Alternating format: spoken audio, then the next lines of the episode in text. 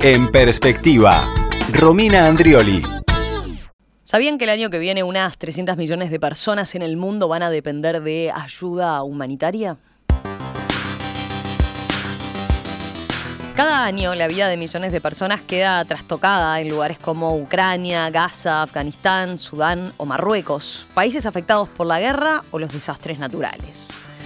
La ONU, junto a organizaciones no gubernamentales y gobiernos, destina millones de dólares para asistir a esta población. En este esfuerzo global hay uruguayos que están teniendo un rol destacado. Por ejemplo, Sofía Spreckman, secretaria general de CARE Internacional, una de las organizaciones de ayuda humanitaria más grandes y antiguas en el mundo.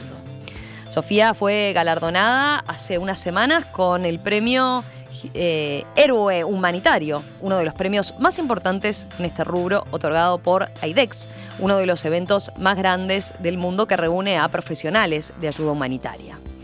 Vamos a conversar esta mañana con Sofía, vamos a conocer su trayectoria, vamos a conocer su experiencia en el mundo del campo de la ayuda humanitaria, que la llevó, por ejemplo, a viajar a Afganistán a negociar directamente con los líderes talibanes allí en ese país por la labor que cumplen las mujeres en las organizaciones eh, no gubernamentales. Sofía vive en Ecuador, pero estamos aprovechando que anda estos días por acá, por nuestro país. Eh, nos está acompañando acá en el estudio. Sofía, bienvenida, ¿cómo estás? Muy bien, gracias y gracias por la oportunidad de conversar. Eh, contanos, a ver, ¿de dónde surge tu vocación por la ayuda humanitaria? Bueno, creo que desde siempre es lo que quise hacer desde niña, de adolescente, inspirada por, bueno, por Gandhi, Martin Luther King, tantos otros, ¿no? Y lecturas, amigos, amistades y obviamente familia, ¿no? Mis padres y sus valores y lo que inculcaron en mí, eh, siempre eh, muy claramente eh, el tema humanitario. Así que desde ahí surge. Em, tú saliste de Uruguay muy joven, ¿no? ¿Llegaste a recibirte acá? Sí, bueno, tuve dos salidas de Uruguay en realidad. Claro. Una estuviste exiliada de, niña, ¿no? Del 74, sí, al 88 viví en Alemania y en Costa Rica. Y eh, después volví al Uruguay y estudié en la eh, sociología en la, en la Universidad eh, de la República. Y me recibí, sí, me recibí en, en, acá en Uruguay, en Montevideo. Y, y, eso también fue una gran influencia para mi trayectoria. ¿Por qué? A ver, ¿por qué, ¿por qué fue una gran influencia? Bueno, en realidad porque aparte de estudiar sociología en la universidad, enseguida empecé a trabajar en equipos consultores. Y entonces esa en realidad fue capaz más mi universidad y, ahí tuve la, gran oportunidad de trabajar con César Aguiar, que realmente me enseñó tanto que sin lo que, sin lo que hubiera aprendido con César, capaz eh, nunca hubiera podido hacer lo que hago hoy. Eh, y después, ¿cómo termina siendo tu, tu recorrido? ¿Ya después te fuiste a estudiar al exterior? Hice una maestría en epidemiología en la Universidad de Londres. Em, y, bueno, eh, por varios factores de la vida, eh, terminé en el 94, llegué a Camboya, donde empecé a trabajar para CARE en, en respuesta humanitaria entonces, desde el 94, un poco, eh, sí, andariega por el mundo, un poco nómade por el mundo, eh, recorriendo el planeta, eh, ahora ya en 70 países y, bueno, dedicada a esta labor humanitaria hace casi 30 años. En Camboya, ahí, dado que fue tu, tu primera experiencia, digamos, ¿qué fue lo que te impactó en aquel momento o en qué circunstancias se daba aquel viaje? Bueno, ahí empecé a trabajar justamente en esta línea de trabajo eh, sobre todo en, un proyecto de salud sexual y reproductiva para mujeres en Camboya rural. Y bueno, en ese momento, a inicios de los 90, Camboya todavía estaba eh, viviendo las consecuencias del régimen de los Gémeres Rojos, de los Khmer Rouge y un país tremendamente pobre, eso ha cambiado, ahora eh, realmente eh, está en una mejor situación, pero en ese momento eran unas situaciones más dramáticas del planeta a raíz de del genocidio de los gemeres rojos. Entonces ahí empezó todo. Ahí empezó todo. Eh, después, ¿cómo siguió esa, esa travesía por, por el mundo? En, cuando te hicieron la, la distinción, esta de héroe humanitario, destacaban eso que, que, mm, por ejemplo, fuiste mamá y, al poquito tiempo estabas con, con el pequeño o la pequeña en brazos, ¿no? Recorriendo, recorriendo distintas partes del mundo. Sí, eh, mi hijo Felipe, que tiene hoy 23 años, nació en el 2000, cuando tenía 24 meses había ido allá a 24 países conmigo, es decir, uno por mes. Eh, Uganda, Bangladesh, Nepal, eh, muchos más, Kenia, el Congo, Bolivia, Bosnia. Em, y sí, porque justamente, eh, a pesar de que obviamente siempre vivo en algún lugar del mundo, eh, realmente eh, en este trabajo uno se mueve mucho y constantemente está en algún otro contexto. Mm. después de lo de Camboya, ¿cómo, cómo seguiste? ¿Por dónde estuviste? Después, más allá de todo ese, esa seguidilla, o sea, establecida así por más tiempo. Nicaragua, Ecuador, pasé también periodos prolongados en Ruanda. Eh, y sí, esto ha, sido un poco la vida. Ahora estás haciendo base en Ecuador, digamos. Ahora base en Ecuador, pero viajo más o menos 60-70% de mi tiempo. 60, 70% del tiempo viajando. Correcto, sí. Y ahí es eh, donde, donde la situación eh, esté más complicada, donde ¿qué, es lo que, lo, que, lo que hace que te tengas que dirigir a esos, a esos destinos? Sí, eh, obviamente el Medio Oriente, África subsahariana, ¿no? es donde hay el mayor número de situaciones humanitarias hoy por hoy en el mundo. Pero también, claro, también toca viajar a, Ginebra, a Nueva York, a hablar con donantes, a Londres, es decir, a, todas partes del mundo y también a, negociar también con los países del norte, que son los que eh, sobre todo apoyan la ayuda humanitaria. Em, expliquemos, a ver, o presentemos a, Care, ¿no? Em, vos hace 30 años que estás, que estás trabajando en la organización, eh, pero es una organización que tiene una larguísima trayectoria internacional, ¿no? Eh, contanos un poquito las características del trabajo que hace CARE Internacional. Claro, con, todo gusto. CARE eh, se estableció en 1946, después de la Segunda Guerra Mundial. En realidad, los primeros beneficiarios fueron aquellos impactados por la Segunda Guerra Mundial, ¿no? Entonces, alemanes, etcétera. sin embargo, después eso cambió radicalmente es decir, los países que alguna vez eh, recibieron ayuda, en, Europa sobre todo, se convirtieron ahora en países eh, donantes. Y em, CARE trabaja en 111 países en el mundo, es decir, eh, tenemos 13.000 empleados. llegamos el año pasado a 30 millones de personas con ayuda humanitaria. Entonces es realmente un trabajo global y se concentra en los países que más lo necesitan. Y eso va cambiando, ¿no? En estos 30 años ha habido cambios, ¿no? Países que estaban mejor, eh, ahora están peor y al revés también. Entonces. ¿En alguno eh, pudieron dejar de trabajar como, como un símbolo de que la cosa había mejorado? En algunos sí. Por ejemplo, en, lo que, en los 90 obviamente trabajábamos muy intensamente en lo que es hoy Bosnia y, em, Serbia y obviamente ahí han mejorado la situación humanitaria. Eh, países incluso como Ruanda, que en el 94 obviamente vivió un genocidio espantoso, eh, ahora no es el más necesitado. Y la trayectoria es al revés en otros contextos, ¿no? Es al revés, entonces depende eh, del país. Em, normalmente se distingue un poco entre la ayuda humanitaria de urgencia, digamos, y también lo que es la, cooperación para el desarrollo em, en función del contexto y las necesidades de, de cada país. En el caso de CARE, ¿se ocupan de las dos líneas? Sí, las dos líneas. Y en realidad es muy dramático lo, lo que quiero aquí manifestar, porque cuando yo comencé, esta línea de trabajo, más o menos el 80% de nuestro trabajo era más ayuda para el desarrollo de largo plazo y el 20% ayuda de urgencia humanitaria, simplemente la subsistencia, que obviamente es muy importante en, contextos eh, muy complicados, pero que nos solucionan las cosas a largo plazo. Hoy por hoy, 60% de nuestro portafolio, de nuestro trabajo, es ayuda de urgencia. Así ha cambiado el mundo, es decir, es una línea vertical, diría casi, de, de cambio eh, lo cual demuestra, bueno, por varios factores, ¿no? Conflictos en el mundo, hay hoy 55 conflictos activos. También un acelerador muy importante es el cambio climático, es decir, por el cambio climático hay más personas que viven en contextos de sequía, eh, de cambios drásticos eh, eh, en, el contexto del, clima y obviamente impide que puedan tener una agricultura estable y por ende una alimentación y que dependen más entonces de la asistencia humanitaria. Eso ha cambiado mucho en, en los últimos incluso tres años te diría que eh, el, aumento, eh, tú dijiste al inicio que 300 millones de personas necesitan ahora asistencia solo para subsistir y para ponerlo en contexto, hace tres años eran 100 millones de personas. Es decir, estamos a hablando... repetí esa cifra. Decís que se triplicó. Se triplicó. ¿En cuánto tiempo? En tres, cuatro años. Es tremendo. Lo que, por eso digo casi un aumento vertical, ¿no? exponencial. Eh, y, por ende, muchas organizaciones, no solo CARES, Save the Children, Oxfam, todos trabajamos de manera muy aunada y, ¿no? y, en asocio y muy unida, eh, han tenido que eh, dirigir ahora su ayuda más a el apoyo para respuestas en emergencias y urgencias en vez de trabajar con un largo placismo en mente, que ahora es un cortoplacismo todos los días, es decir, cómo se mantiene viva a personas que están sufriendo hambre, sed, no tienen vivienda, no tienen dónde protegerse, no tienen servicios de salud.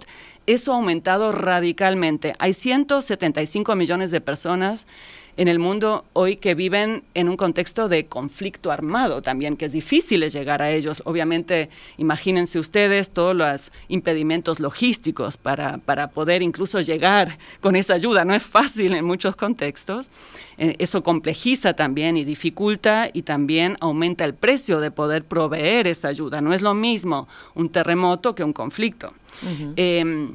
Y obviamente la ayuda humanitaria y para estas situaciones de, emergencia es tanto por eh, conflictos, es decir, eh, eh, razones provocadas por el ser humano, como también eventos naturales. Pero estamos viendo ahora un aumento enorme del número de personas que viven en contextos de conflictos. Y hay, no ha habido desde hace décadas tantas personas que están en una situación de refugiados o de desplazamiento. Eh, uno de cada cinco niños en el mundo vive hoy en un contexto de conflicto o evadiendo un conflicto, huyendo de un conflicto. Es decir, es una cifra descomunal, enorme. Y eh, yo nunca pensé que iba, cuando empecé hace 30 años mi trabajo, realmente eh, yo pensaba, bueno, solo va a mejorar. Nunca pensé que iba a empeorar y que la proporción de nuestro trabajo de respuesta humanitaria iba a aumentar tan drásticamente. Eh, ese está siendo un tema, eh, está claro que ahí están confluyendo distintos factores, tal como lo señalás, ¿no? Conflictos armados y por otro lado también desastres naturales.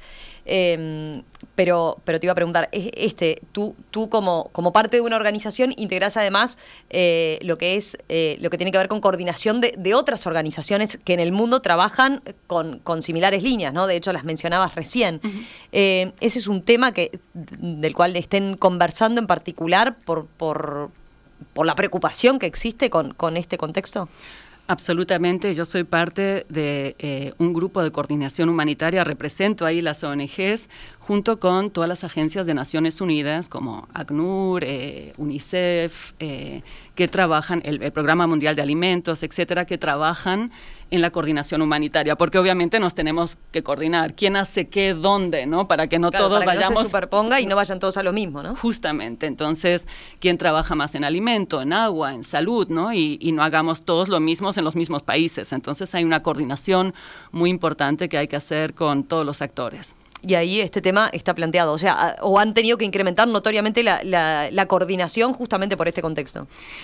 Enormemente, enormemente, y por eso decía que mis viajes no solo son a, contextos de conflicto o desastres, sino también a coordinación con donantes, con todos los actores que trabajamos en esto, y también para un poco... Em, dar perspectiva no solo en, números de personas que están sufriendo realmente el impacto de conflictos y cambio climático, el COVID obviamente también contribuyó mucho eh, a, la situación que vivimos actualmente.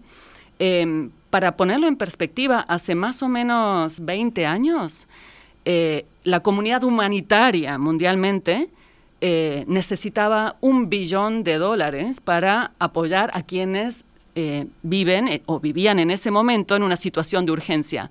Hoy por hoy el pedido para el 2024 es de 46 billones de dólares. Eso en el lapso de 20 años para poder asistir a todas esas personas que necesitan ayuda.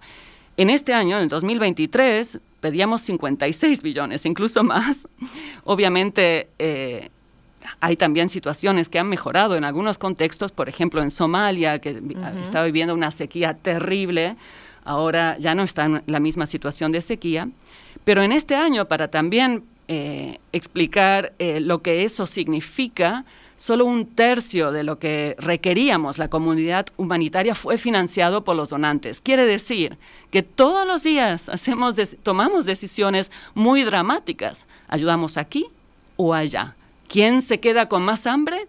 Con menos hambre, porque no podemos cubrir las 300 millones de personas que necesitan asistencia humanitaria. Sin duda, esa es una cifra que, impacta, ¿no? Em, capaz que cuando presentamos a Karen nos, nos faltó precisar eso.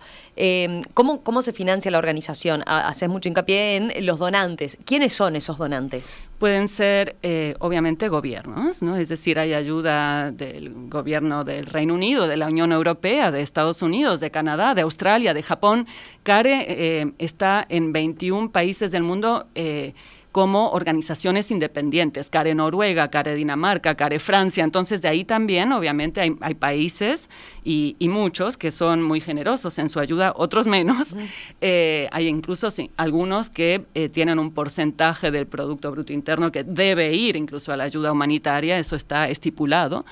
Eh, también hay ayuda de individuos, de filántropos, de fundaciones, de personas privadas, que también eh, corporaciones, algunas empresas privadas, pero sobre todo la asistencia más importante viene de los, de los gobiernos mismos. Y más allá de esas distinciones entre cuáles son más colaborativos y menos, em, eh, esto que estás planteando de, la falta de, de recursos en general pasa por porque, porque justamente aumentó la población a la que tienen que cubrir, no porque haya habido una retracción necesariamente de las donaciones. Las dos cosas. Las dos cosas. Sí, sí, sí. Primero aumentó exponencialmente el, número, entonces nadie estaba preparado para esto. Eh, pero también, eh, también ha habido recortes por crisis financieras en algunos países. obviamente estamos viendo también una polarización en el mundo y también un, eh, un, incremento de gobiernos, si pudiera decir, en muchos países de extrema derecha que tienden a cortar la ayuda para el desarrollo. Entonces, eso también es muy, muy preocupante, que se vuelcan más a asuntos internos y menos a eh, la cooperación internacional.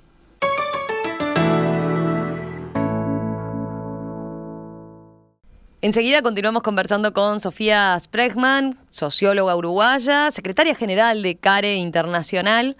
Eh, ya con este contexto, ahora seguramente nos vamos a meter ya en lo que tiene que ver con, bueno, lo que, lo que fueron tus, tus viajes más recientes, ¿no? Esta negociación que tuviste que emprender eh, hace un año nada más con eh, los talibanes en Afganistán por la labor de las mujeres allí y también obviamente la situación en la franja de Gaza en lo que tiene que ver con la guerra con Israel.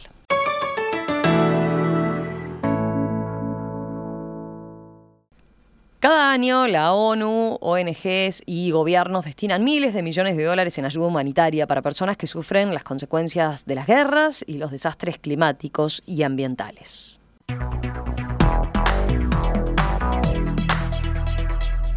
En este esfuerzo global de la ayuda humanitaria, hay uruguayos que están teniendo un rol destacado. Por ejemplo, Sofía Spregman, secretaria general de CARE Internacional, una de las organizaciones de ayuda humanitaria más grandes y antiguas del mundo. Sofía fue galardonada incluso con el premio Héroe Humanitario, una de las decoraciones más importantes en este rubro. Con ella estamos conversando esta mañana aquí en Perspectiva a propósito de su experiencia en el campo de la ayuda humanitaria, su trayectoria de vida por los lugares en donde anduvo.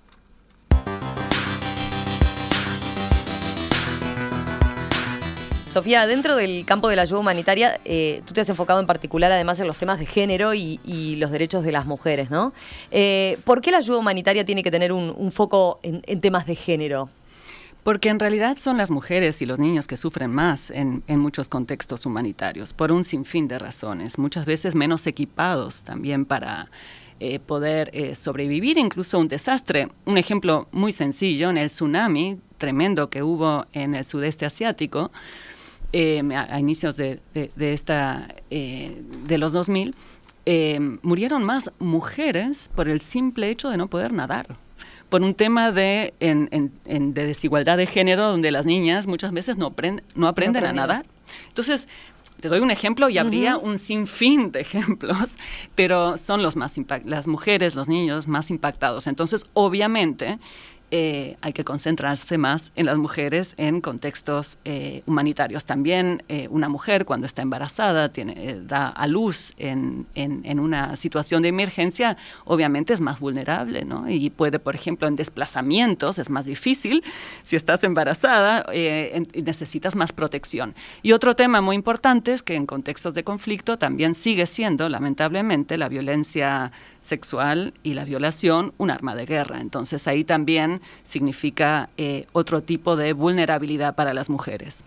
Em, si lo llevamos a experiencias concretas, este tema en particular te llevó a, Afganistán en enero de este año, ¿no? Cuando el régimen talibán eh, les prohibió a las mujeres afganas trabajar en ONGs locales y, extranjeras también.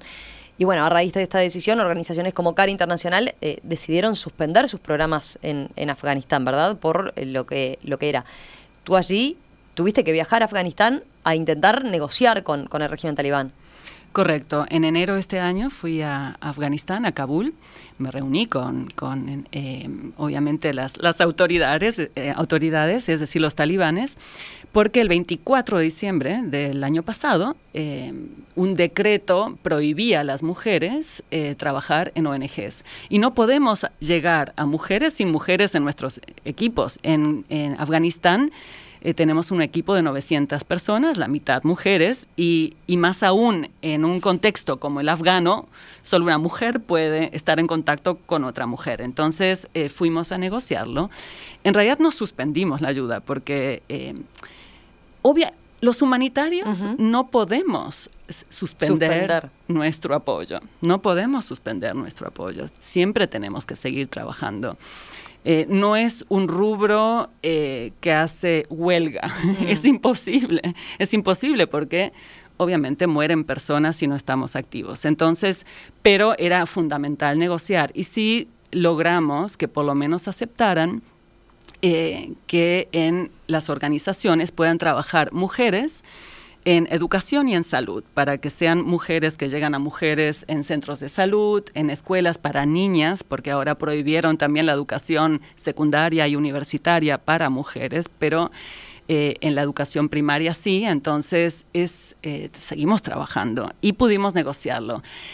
Es muy importante, claro, por ejemplo, sentarse con los talibanes, uno pudiera decir que complejo sentarse con eh, personas, obviamente, con quien no compartimos nada en cuanto a ideología, pero lamentablemente la mayoría de las emergencias y urgencias humanitarias precisamente están en contextos como Afganistán, Myanmar, Sudán.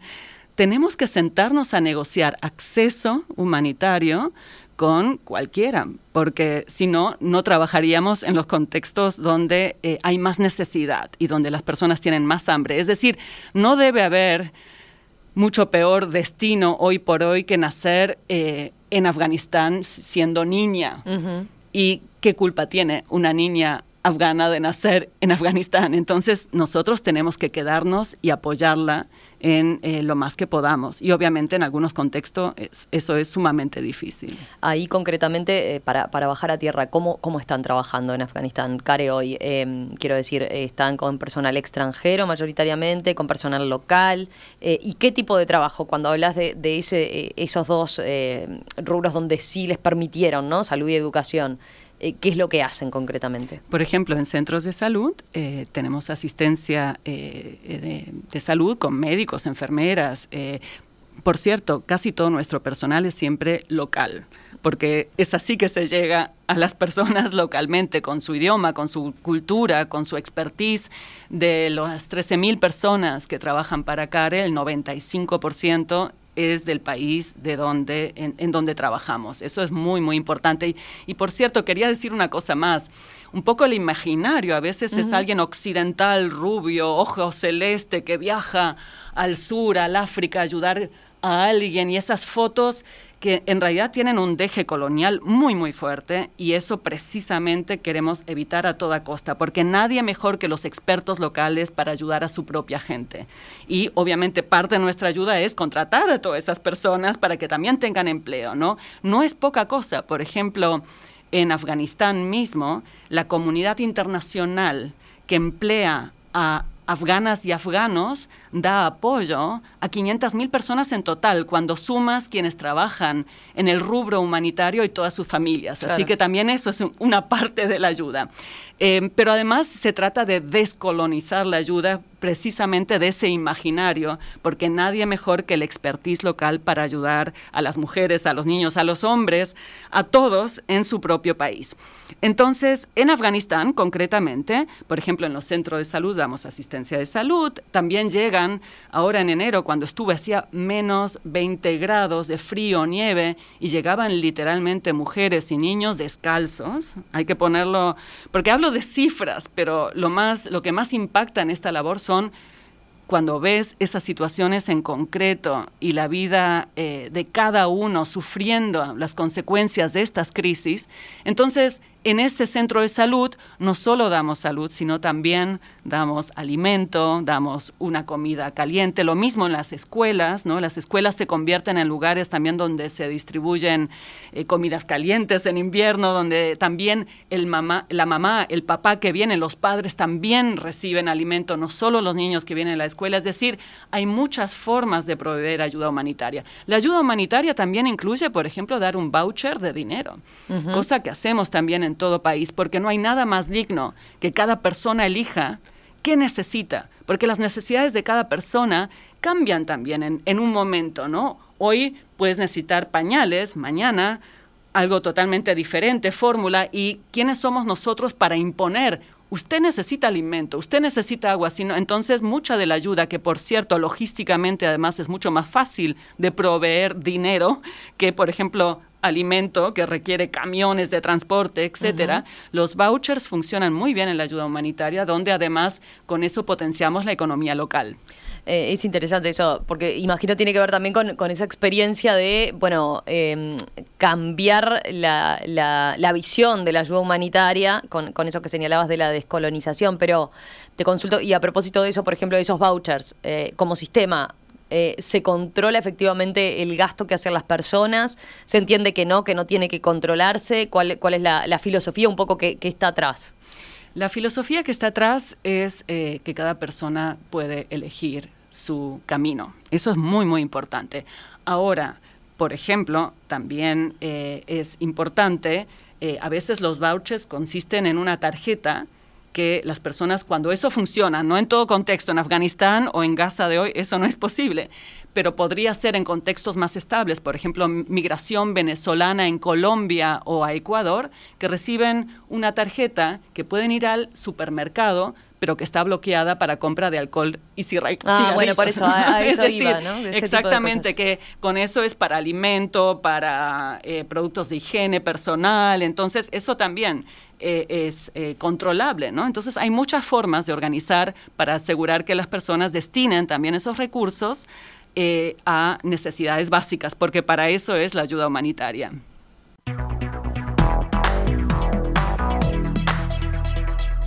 Dice Margarita, felicitaciones a Sofía por su labor tan necesaria y valiente que realiza donde más se necesita. Y te hace una pregunta, ¿cómo ve la llegada de asistencia humanitaria a Gaza, a la población civil, mujeres, niños?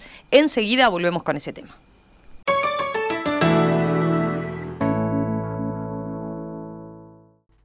Seguimos en la entrevista central esta mañana aquí en Perspectiva con Sofía Spregman, socióloga uruguaya, secretaria general de CARE Internacional. Con ella estamos conversando sobre su experiencia, su trayectoria de vida, que la ha llevado a distintos países a negociar cuestiones que tienen que ver con la ayuda humanitaria eh, y a conocer de primera mano distintas eh, realidades y las consecuencias que sufren millones de personas por las guerras y por los desastres climáticos y ambientales. Sofía, yo dejaba pendiente la pregunta que hacía esta, esta oyente, ¿no? Em, Margarita decía, ¿cómo ve la llegada de asistencia humanitaria a Gaza, a la población civil, mujeres y niños? Eh, tú has estado en la franja de Gaza en otras circunstancias, ¿no? No, no ahora en, eh, a partir de, la guerra, pero eh, sí, Care está trabajando allí y, y por tu rol, eh, por, tu rol de secretaria general, eh, claramente estás siguiendo muy de cerca esta situación. ¿Qué, diagnóstico tenés al respecto de lo que tiene que ver con la ayuda humanitaria en la franja? Bueno, la situación es realmente, diría que desastrosa, apocalíptica, como nunca he visto en mis 30 años. con CARE. porque es la primera vez, tal vez, desde que trabajo en esta línea de trabajo, que nuestro propio equipo en Gaza se ha convertido en desplazados internos, primera vez. Que ellos mismos, mis colegas, necesitan ayuda humanitaria. Eso nunca lo había visto antes. Es decir, hasta ahora siempre hemos podido por lo menos proteger a nuestro propio personal y obviamente a muchas más personas, pero ya no. Eh, yo hablaba la semana pasada con mi colega en Gaza que me contaba como su esposa que dio a luz dio a luz con cesárea sin anestesia, porque ya no hay anestesia. Hay obviamente 60.000 mujeres en Gaza embarazadas hoy por hoy, 180 dan a luz todos los días, eh, necesitan esa asistencia y eso ya no existe y tiene que hacer filas para conseguir dos pancitos, uno para su esposa, eh, que tiene obviamente un bebé recién nacido, y otro pan para sus otros dos hijos, que parten dos, y, y mi colega básicamente no come. Entonces, eso es la primera vez que veo en mi trayectoria humanitaria. Es apocalíptico. 85% de la población de Gaza, 2.3 millones de personas, em, son desplazados internos ahora, es decir, han dejado su hogar, es 60% más, 65% de las viviendas han sido destruidas, es decir, ya no tienen tampoco dónde vivir, están aglomerados en escuelas eh, y todos eh, en el sur de lo que ya es una franja, ¿no? ya un territorio muy pequeño, con, que es el, territorio eh, de, población más densa del mundo, aún más, porque en el norte obviamente eh, básicamente no pueden habitar. Entonces es una situación absolutamente apocalíptica. Y lo único que resuelve esto es un cese al fuego, ¿verdad? Un cese al fuego y... Em, y, justamente hoy se iba a reunir ayer, pero se aplazó para hoy el Consejo eh, de Seguridad de Naciones Unidas.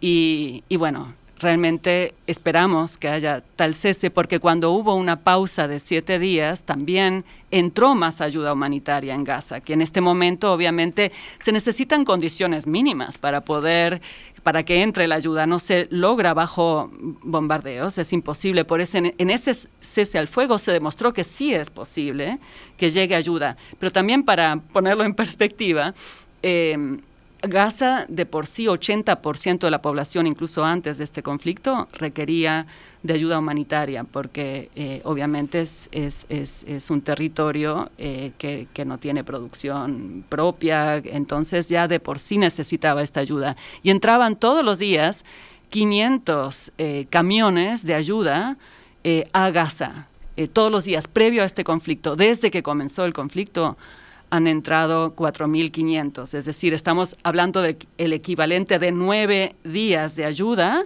para un conflicto que ya empezó hace más de 70 días. Entonces, eh, más o menos el 50% de la población está ahora en una situación extrema de hambre. También al no haber agua, eh, hay eh, 350 mil personas ahora eh, con, enfermedades infecciosas en este momento, diarrea de los niños, cólera, han comenzado el cólera, varicela, hay una gran epidemia y están empezando a morir tantas personas eh, por este tipo de enfermedades como por también el conflicto en sí es absolutamente desastroso lo que estamos viendo en Gaza. Cuando hablábamos la semana pasada, tú me decías que no, eso eh, o, lo, que están haciendo allí las distintas organizaciones eh, no puede calificarse de ayuda humanitaria, decías.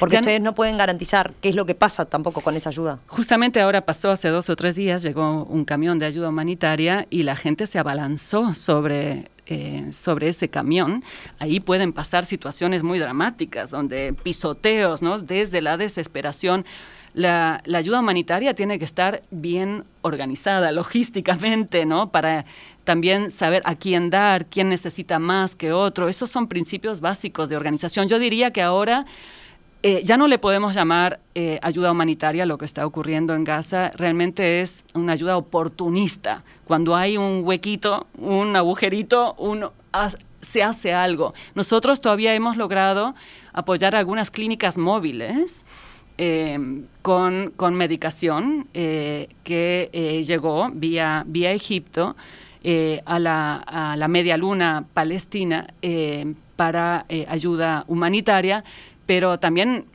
han, han, muerto desde el inicio del, eh, han sido asesinados básicamente desde el inicio del conflicto, 300 eh, personas del personal de salud. Entonces, obviamente también hay menos capacidad eh, de también muchos hospitales, centros de salud han sido destruidos, eh, básicamente casi toda la infraestructura. Entonces, en este momento estamos viendo una situación absolutamente apocalíptica en Gaza.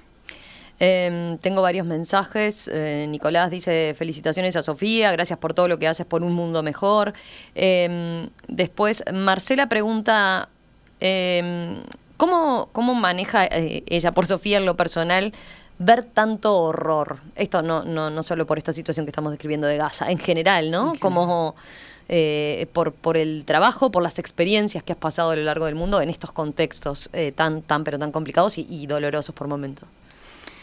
Es complejo, es difícil. Em, y es parte del trabajo como en, en, muchos trabajos, ¿no? Que en muchas personas en el mundo hacen esta línea de trabajo, o médicos o otros. Eh, Ahora, eh, claro, hay situaciones imposibles de olvidar. Por ejemplo, el terremoto de enero del 2010 en Haití, en Puerto Príncipe, donde en un solo evento, en una ciudad, murieron 300.000 personas. Es decir, en un día. Hay que imaginarse 300.000 personas en un día. Y yo llegué poco después y claro, la ciudad olía a muerte. Eh, más que apocalíptico, ¿no? Eh, y, esas son situaciones donde, bueno, todas, pero es imposible que no te impacte de manera rotunda, profunda y para siempre. Nunca más te lo quitas de la cabeza. En el Congo me pasó de manera similar.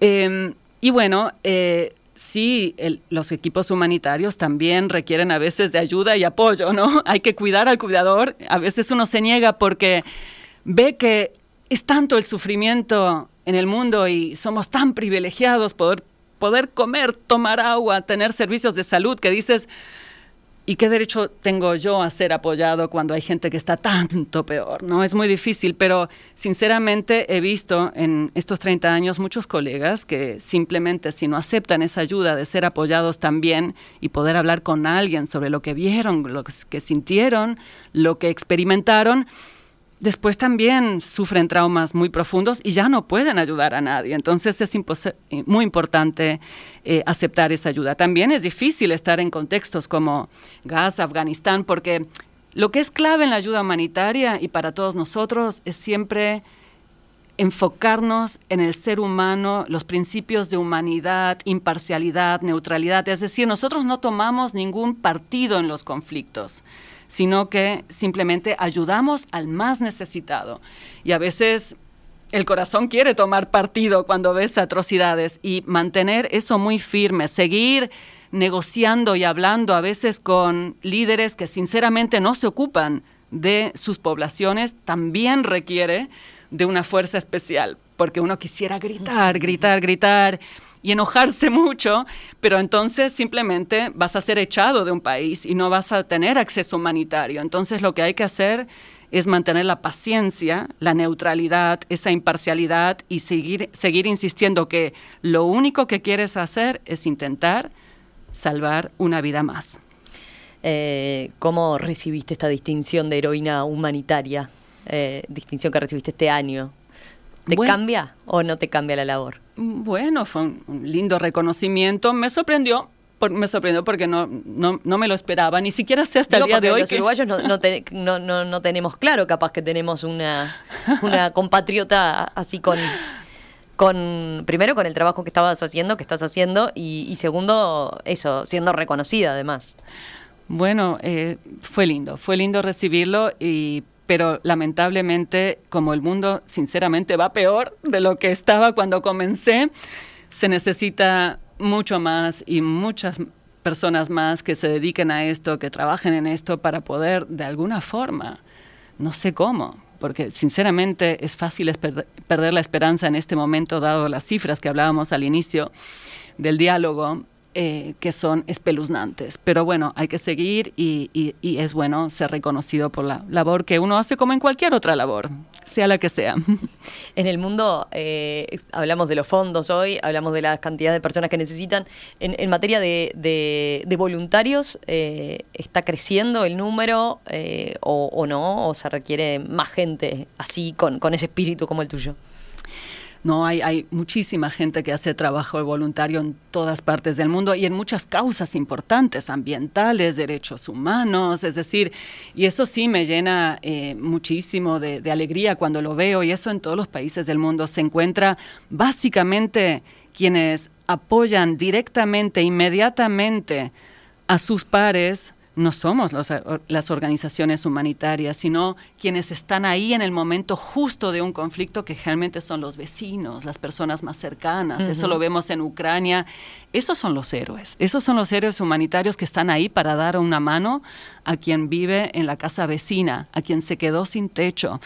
Y eh, esas personas, eh, esos héroes anónimos, muchas veces no reconocidos, son a quienes tenemos que realmente aplaudir. Nosotros estamos ahí para potenciarles y ayudarles para que puedan dar más de lo que tienen. Pero esa solidaridad en el mundo que se ve en todas partes y que nos conecta de manera profunda y humana, eso es lo que es el mayor motor para el trabajo de cualquiera que se dedica a esto. Sofía Spreckman, socióloga, secretaria general de CARE Internacional, uruguaya, hoy en día viviendo en Ecuador, pero como decías, con muy poca base allí, ¿no? Viajando mucho por el mundo a raíz de tu labor. Bueno, gracias, gracias por haber compartido esta mañana aquí en Perspectiva tu experiencia eh, y volvemos a conversar en cualquier momento. Eh, te diría, ojalá que no, te iba a decir, porque, porque seguramente cuando hablemos es para hablar de eh, estas situaciones eh, terribles ¿no? que, tú describías. Eh, pero bueno, pero también venía bien saber que, eso, que hay una uruguaya trabajando ahí de primera mano en, en estas situaciones. Así que gracias. Gracias a ti por la oportunidad. Gracias. ¿Querés ver cómo hacemos radio? La mesa y la entrevista central de En Perspectiva se transmiten también en vivo y en video HD a través de enperspectiva.net.